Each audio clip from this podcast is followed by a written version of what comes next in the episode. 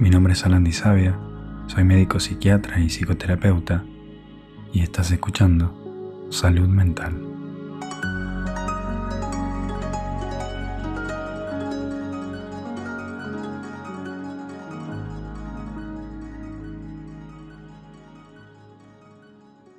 En este episodio descubrirás cómo pensar de forma dialéctica y aprenderás a gestionar la psicorrigidez.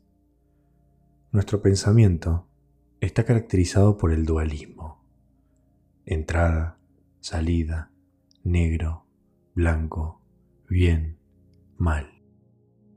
Todo se presenta en pares opuestos.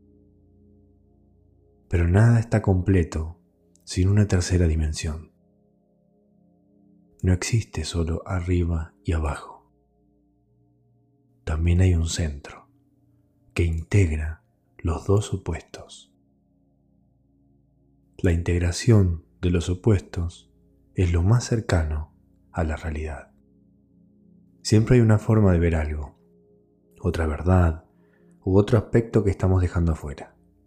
Cuando pensás de esa forma, podrías incluso considerar que lo opuesto a una verdad no es una mentira, sino otra verdad.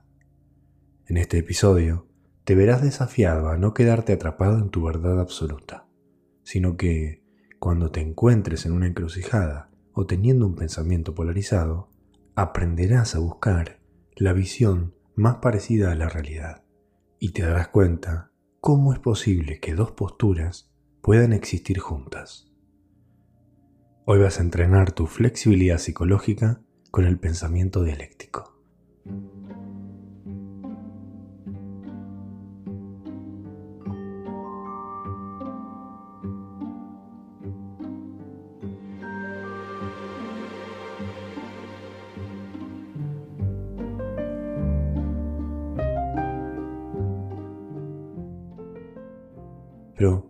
¿Qué es la dialéctica? Vamos a empezar por ahí.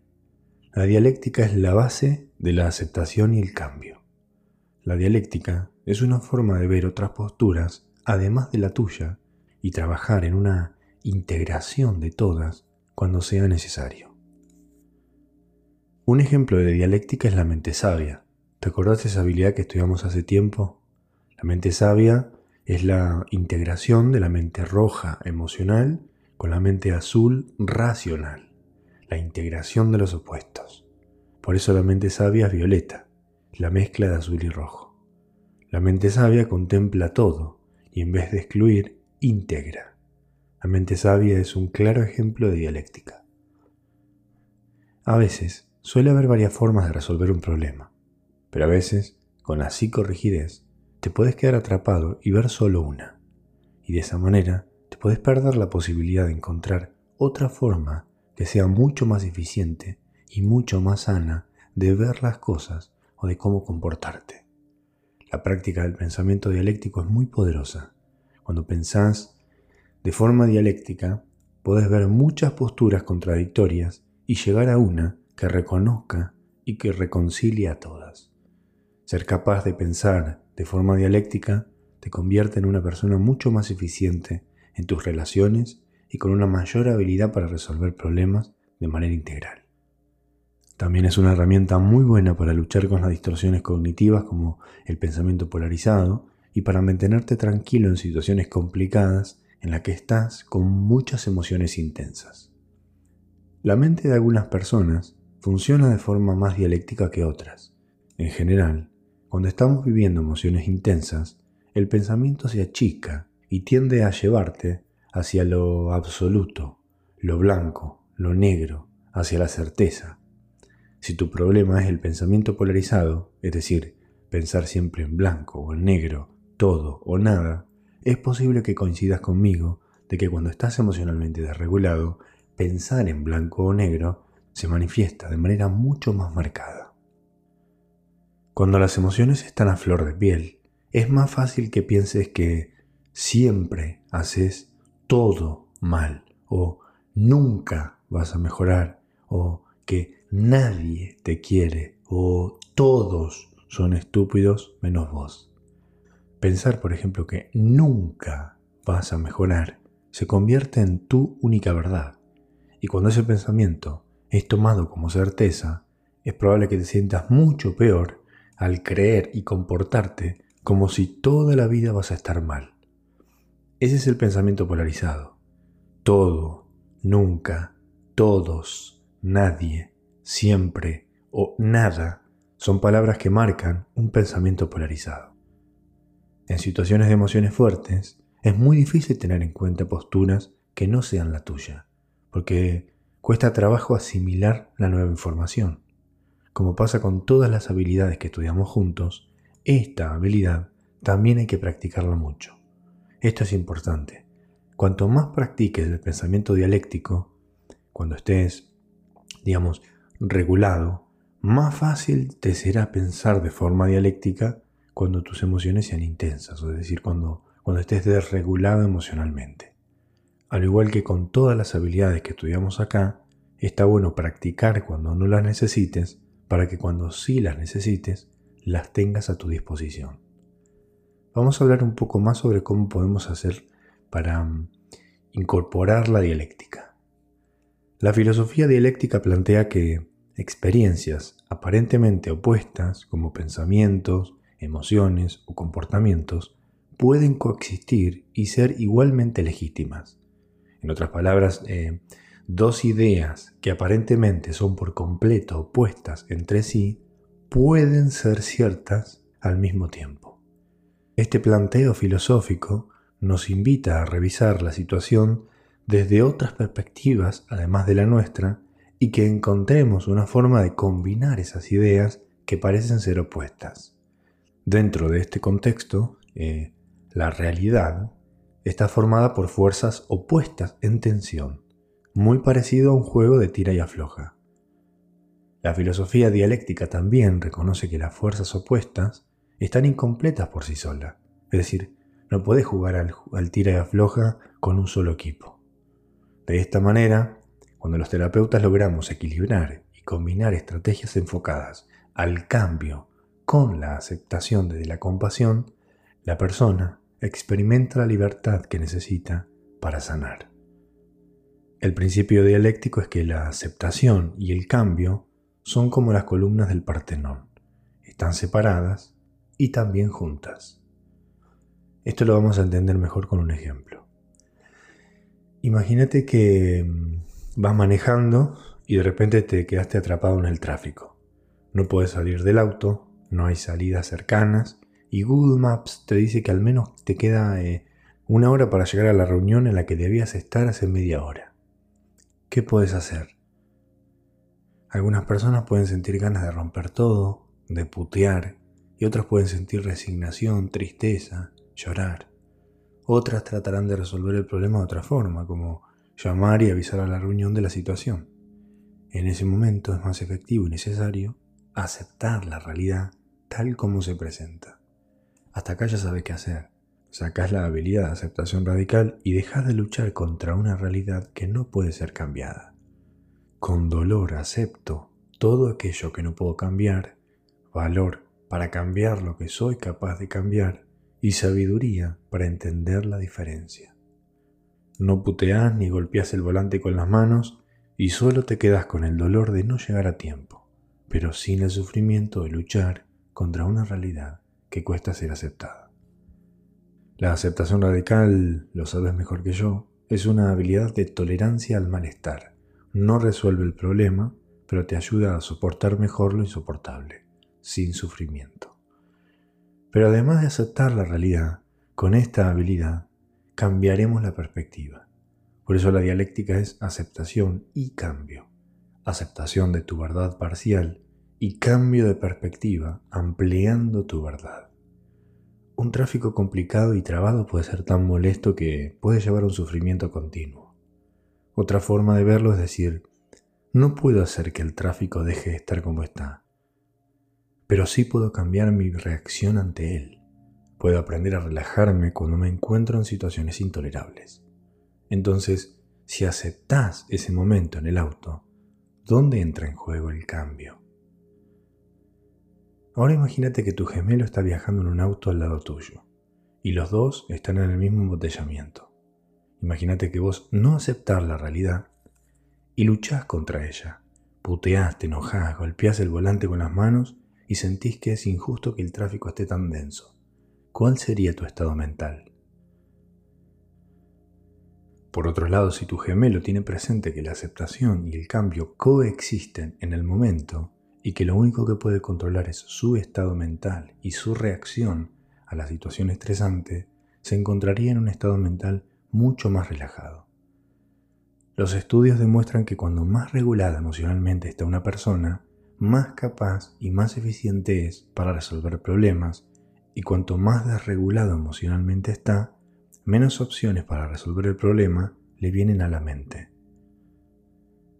Desde una perspectiva filosófica, tenemos la tesis por un lado y la antítesis por el otro.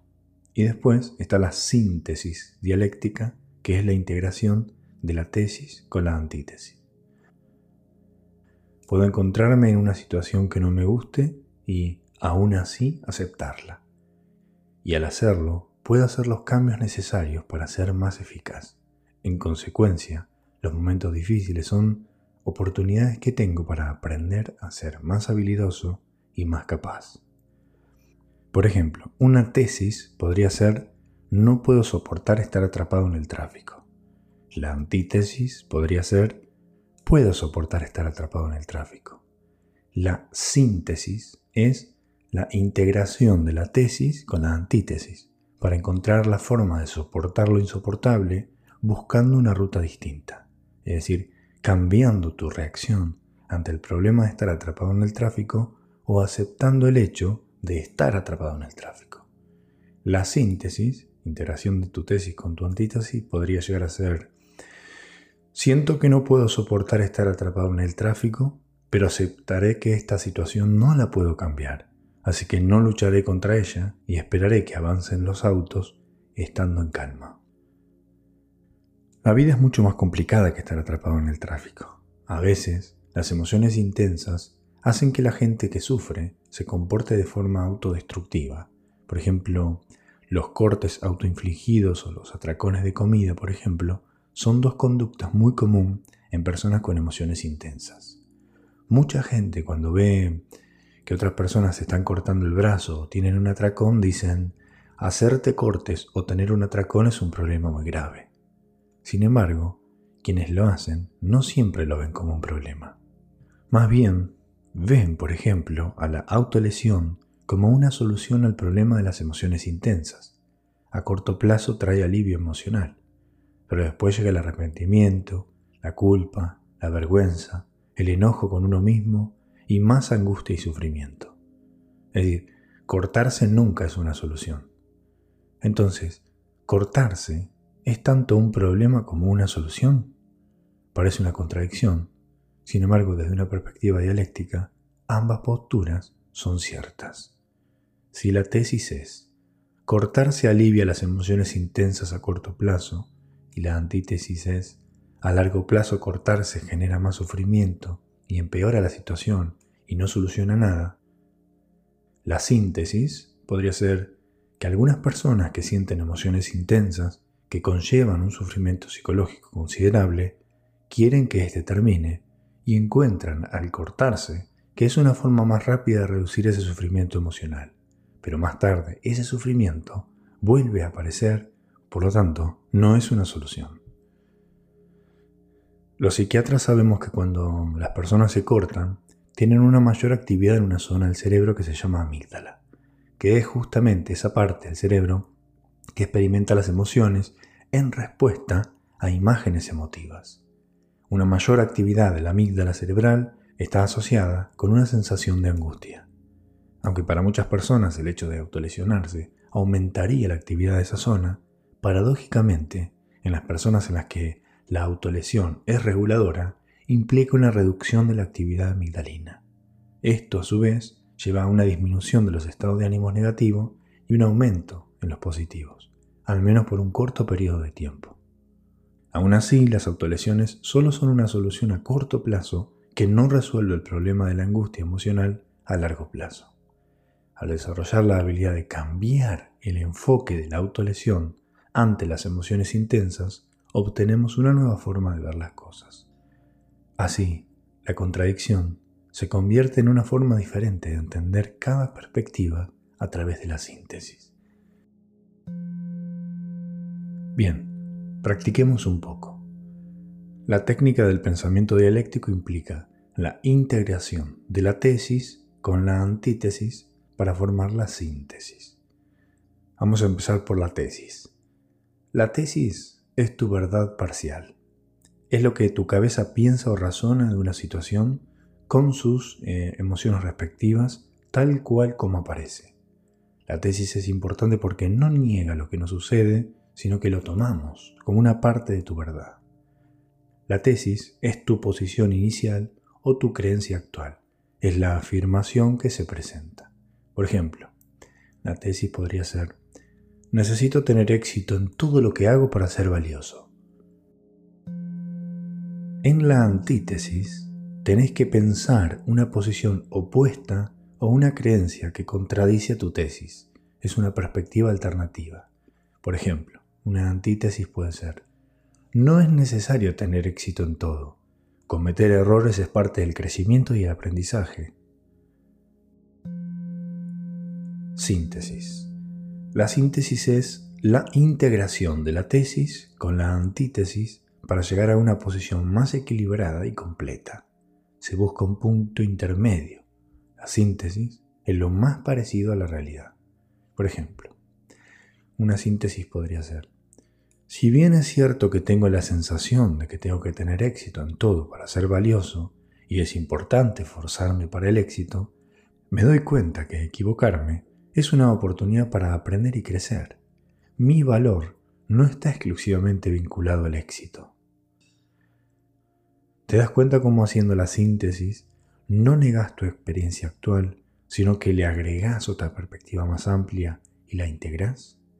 Así trabajarás tu psicorrigidez o tu tendencia a ver todo blanco o negro, expandiendo tu verdad en una que contemple una visión más honesta con la realidad. Vamos a aplicar la técnica paso a paso. El paso 1 es la identificación de los pensamientos extremos. Reconoce tus pensamientos extremos, ya sean negativos o positivos, y formula la tesis. La tesis es crudamente lo que sentís o pensás de una situación, tal cual como aparece en tu mente. Expresa tu creencia inicial de manera clara y específica. Por ejemplo, pienso que cuando vaya a la fiesta la gente se va a reír de mí como estoy vestido. O creo que mi amiga está enojada conmigo porque me habla cortante. Paso 2. Identifica tu antítesis. Busca una perspectiva opuesta o un enfoque alternativo a tu tesis. Por ejemplo, pienso que cuando vaya a la fiesta la gente ni se va a percatar de cómo estoy vestido, porque estarán entretenidos con el show. O a mi amiga puede estar pasándole algo por un tema que no tiene nada que ver conmigo, por eso está distante. Paso 3. Encontrar la síntesis. Busca un punto intermedio que integre tu tesis con tu antítesis que equilibre ambas perspectivas y que refleje una comprensión mucho más completa y honesta.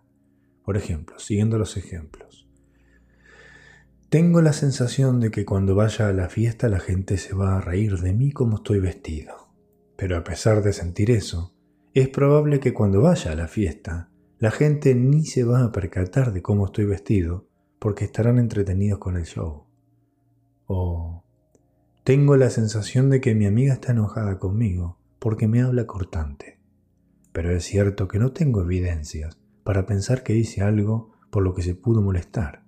Además, puede estar pasándole algo por un tema que no tiene nada que ver conmigo. Y el paso 4, que se necesita mucha humildad, es practicar la aceptación. Aprende a aceptar las dualidades y las contradicciones en lugar de buscar respuestas absolutas. Vamos a practicar con algunos ejemplos cotidianos para ayudarte a entender mejor la técnica. Tesis. Si mi pareja no me llama hoy, probablemente ya no le importe. Antítesis. Puede que mi pareja esté ocupada o distraída por razones ajenas a nuestra relación. Síntesis. Siento ansiedad porque mi pareja no me llamó hoy, pero reconozco que hay muchas razones posibles para eso. No debo asumir que no le importo sin más información. Tesis. Si me presento a esa entrevista, seguramente me pondré nervioso y voy a arruinar todo. Antítesis. Es normal sentir nervios ante una entrevista, y muchas personas experimentan lo mismo. Síntesis. Tengo miedo de ponerme nervioso durante la entrevista, pero reconozco que es una experiencia común. Puedo prepararme bien y recordar que estar nervioso inicialmente es normal. Tesis. Mi compañero de trabajo no me incluyó en el proyecto. Seguramente no valora mi contribución. Antítesis. Puede que mi compañero no haya considerado todas las habilidades que puedo aportar o que haya razones logísticas para su decisión. Síntesis. Me siento excluido porque no fui incluido en el proyecto, pero reconozco que hay diversas razones para eso. Puedo hablar con mi compañero para entender mejor la situación. Tesis. Al aprender a tocar la guitarra, creo que sonaré mal y decepcionaré a quienes me escuchen. Antítesis. La mayoría de las personas enfrentan dificultades al aprender un nuevo instrumento. La mejora viene con la práctica. Síntesis. Siento que sonaré mal al principio, pero sé que es parte del proceso de aprendizaje. Puedo perseverar y recordar que todos han pasado por esta etapa. Tesis. Mi amigo no respondió a mi mensaje. Debe estar enojado conmigo. Antítesis. Mi amigo podría estar ocupado o tener problemas personales que implican responder en ese momento. Síntesis. Me preocupa que mi amigo no me haya respondido, pero considero que hay muchas razones posibles. No debo asumir automáticamente que está enojado conmigo. Tesis. Quiero empezar a correr, pero creo que me voy a sentir incómodo y todo el mundo va a notar lo lento que soy. Antítesis. Iniciar una rutina de correr puede ser desafiante al principio, pero todos comienzan con su propio ritmo. Síntesis. Me preocupa sentirme incómodo y ser lento al correr, pero entiendo que es normal al principio. Puedo establecer metas alcanzables y centrarme en mi propio progreso. Tesis. Mis amigos no me excluyeron en sus planes. Probablemente ya no quieren estar conmigo. Antítesis. Es posible que haya surgido una situación improvisada o simplemente no pensaron en incluirme. Síntesis. Me duele no haber sido incluido, pero reconozco que puede haber muchas explicaciones. No debo asumir lo peor sin entender la situación completa. Tesis. Cuando empiece a pintar, estoy seguro de que mis obras van a ser horribles y nadie las va a apreciar. Antítesis. La habilidad de la pintura se desarrolla con el tiempo y la práctica. Todos empiezan desde algún lugar. Síntesis. Me preocupa que mis primeras pinturas no sean buenas, pero sé que es parte del proceso creativo. Puedo disfrutar el acto de pintar y mejorar con el tiempo. Tesis. Mi jefe no me elogió después de mi presentación. Debe pensar que fue un fracaso. Antítesis. Mi jefe podría tener muchas cosas en su cabeza o simplemente no expresar elogios de manera habitual. Síntesis. Me siento inseguro porque mi jefe no elogió mi presentación, pero reconozco que puede haber diversas razones. Puedo buscar retroalimentación constructiva para entender mejor su perspectiva. Tesis. Mi hermana no quiere hablar conmigo. Probablemente hice algo mal. Antítesis. Mi hermana podría estar ocupada o tener preocupaciones personales que no estén relacionadas conmigo. Síntesis. Me preocupa que mi hermana no quiera hablar, pero sé que puede haber razones externas. Puedo preguntar con empatía si hay algo en lo que pueda ayudar. Tesis. Mis amigos no reaccionaron positivamente a mi idea. Deben pensar que es una idea de mierda. Antítesis. Puede que mis amigos tengan opiniones diferentes o no estén seguros de cómo prestar su apoyo de manera efectiva. Síntesis. Me siento desanimado porque no obtuve la reacción que esperaba con mis amigos, pero comprendo que cada persona tiene sus opiniones. Puedo preguntarles específicamente qué les pareció para mejorar mi idea. Tesis. No me invitaron a la fiesta. Temen haber hablado mal de mí. No quieren estar conmigo. Antítesis. Es posible que la fiesta se haya hecho de manera improvisada y que no me hayan invitado no significa que me están rechazando. Síntesis. Me siento excluido por no haber sido invitado a la fiesta, pero entiendo que puede haber explicaciones lógicas. No me tomaré personal esto, porque posiblemente no tenga nada que ver conmigo y no significa que me odien. Tesis. Mi amiga no compartió la historia de Instagram en la que la etiqueté. Probablemente no le gustó. Antítesis. Puede que no haya visto la publicación o simplemente no haya tenido ganas. Síntesis. Me doy cuenta que me preocupa la falta de interacción con mi amiga, pero reconozco que hay muchas razones. No debo asumir automáticamente que no le gustó sin más información. Tesis. Mi vecino no me saludó al pasar. Debe estar enojado conmigo. Antítesis. Es posible que no me haya visto o que esté distraído con sus propios pensamientos. Síntesis. Me preocupa que mi vecino no me haya saludado, pero reconozco que hay muchas posibles explicaciones. No debo asumir automáticamente que está enojado conmigo. Tesis. Mis amigos cambiaron de tema cuando me uní a la conversación. Seguro estaban hablando de mí. Antítesis. Puede que estén discutiendo un tema específico o simplemente no hayan notado mi llegada. Síntesis. Me siento incómodo porque cambiaron de tema, pero entiendo que pudo haber pasado por diversas razones. Puedo participar en la conversación, no tomarme nada personal y ver cómo se va desarrollando. Tesis. Mi compañero de trabajo no respondió a mi correo electrónico. Definitivamente está enojado por algo. Antítesis. Puede que mi correo haya llegado a la carpeta de spam o que esté ocupado con otras tareas. Síntesis. Me preocupa la falta de respuesta, pero reconozco que hay factores externos.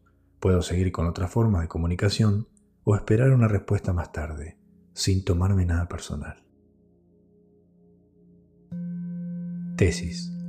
Mi amigo canceló nuestros planes. Seguro no le importa pasar tiempo conmigo. Antítesis. Podría tener compromisos inesperados o estar pasando por un momento difícil.